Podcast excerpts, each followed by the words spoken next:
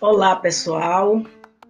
Dando continuidade aos nossos estudos sobre é, as concepções que as escolas hermenêuticas legaram para o direito, hoje nós vamos falar sobre a relação é, da interpretação do direito e a sociedade, mas gostaria de falar especificamente sobre uma indagação.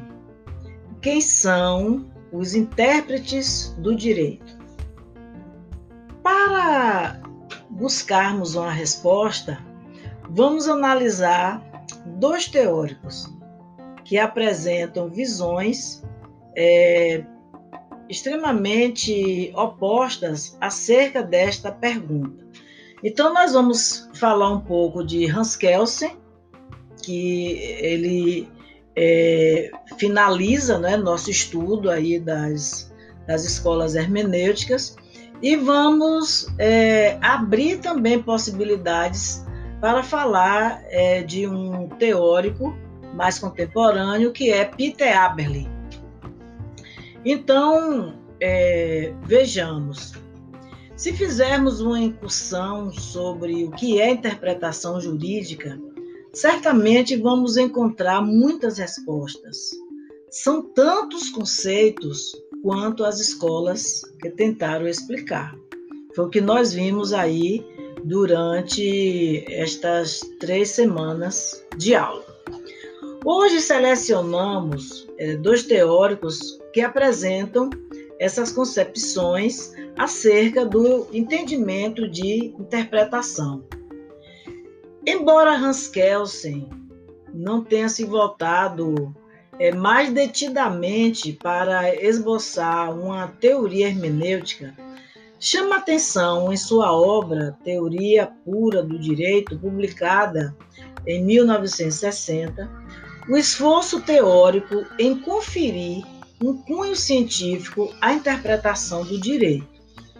É relevante a observação de Kelsen acerca do caráter é, da textura aberta da linguagem.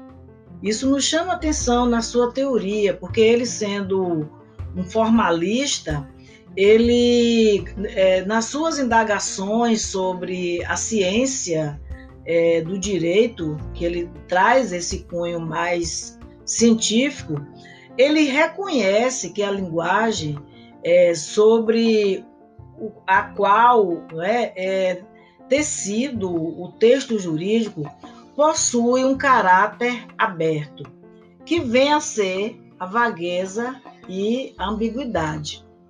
É, isto porque nós estamos trabalhando com uma linguagem polissêmica, uma linguagem é, que tem é, muitas aberturas significativas. E por isso, é, isso vai influenciar no direito. Então, a vagueza é caracterizada por uma indeterminação semântica, segundo Hans Kelsen, é, e que é, é, ratificado pela linguística. Podemos é, ver como exemplo uma descrição de um criminoso.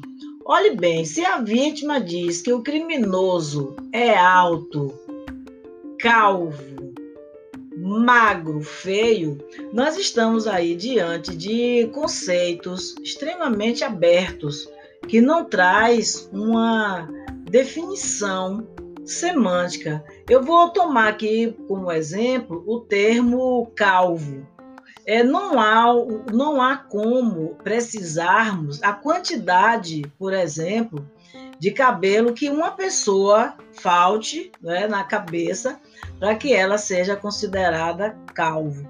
Então, são conceitos abertos, o próprio conceito de altura. É, pode ocorrer que em uma situação alguém é considerado alto e essa mesma pessoa com essa altura, em outro contexto, seja considerado baixa para, uma determinada, para uma determinada atividade, por exemplo. Bom, além disso, outras situações surgem, como, por exemplo, crime de multidão. Quantas pessoas são necessárias para que constituam multidão? Aí também nós falamos em decisões reiteradas dos tribunais para que haja uma jurisprudência. Então, quantas decisões são necessárias né, para que haja uma jurisprudência? Então, nós estamos aí é, cercados de conceitos abertos e Kelsen teve a sensibilidade de identificar isso e, e trazer essa discussão para a teoria pura do direito. Por outro lado, nós temos palavras com excesso de significação, que são as palavras ambíguas. Então, a palavra é, manga, né? eu posso ver, por exemplo, que pode ser roupa, vegetação, fruta, o verbo mangar, enfim. Então, a isso tudo, é, Kelsen chama de uma indeterminação é, intencional que é quando as, a palavra tem seu significado e mesmo assim é, o, o legislador ele coloca palavras mais abertas para dar maior poder de interpretação ao aplicador da norma. Bom, e uma indeterminação é, não intencional é exatamente quando é, esse caráter que ele chama ineludível da linguagem, ou seja, é, mesmo sendo uma descrição é, é, dentro de um contexto jurídico, mas estas palavras continuam abertas. Então, aqui é, Kelsen vai nos colocar também a questão do intérprete. Para ele, existem dois tipos de intérprete o intérprete autêntico, que é aquele é, que cuja interpretação é, tem um caráter de obrigatoriedade, são os órgãos, né? o, o tribunal, os tribunais de justiça, por exemplo, que tem como função princípio a, a interpretação e aplicação do direito. É, o legislador, o administrador, enfim. Então, ele vê esses intérpretes como intérpretes autênticos. Os não autênticos ele analisa como aqueles que trazem uma, um estudo do direito, um parecer jurídico, por exemplo, opinião jurídica, é a própria doutrina, é a ciência do direito.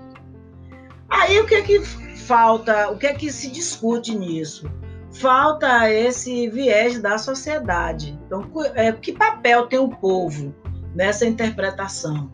E aí é que nós vamos confrontar Kelsen com o pensamento de Peter Aberle.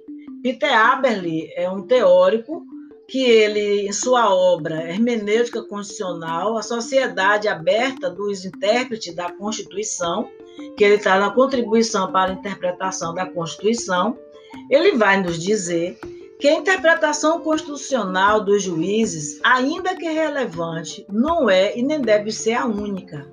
Ao invés, cidadãos e grupos de interesses órgãos estatais, o sistema público e a opinião pública constituem forças produtivas da interpretação. E mais, quem vive a norma, segundo é, Peter Abel, acaba de alguma forma por interpretar, ou pelo menos por co-interpretar essa norma. Assim, pergunta: qual dos dois conceitos estão mais condizentes hoje com a sociedade, como como se vê.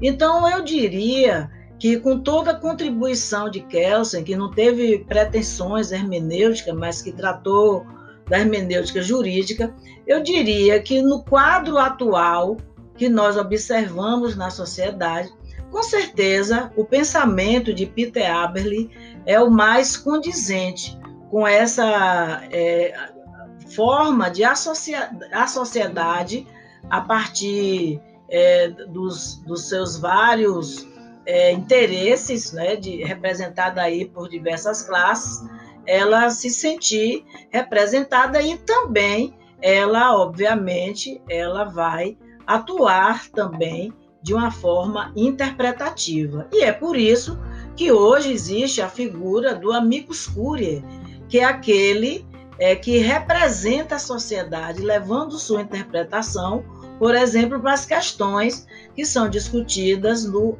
STF, e ele vai pedir a sua admissão e vai levar essa interpretação. Então, foi essa reflexão que eu gostaria de trazer neste dia de hoje, ou seja, quem são os intérpretes da Constituição? Esperamos é, ampliar essa discussão em outros momentos com vocês. Até lá!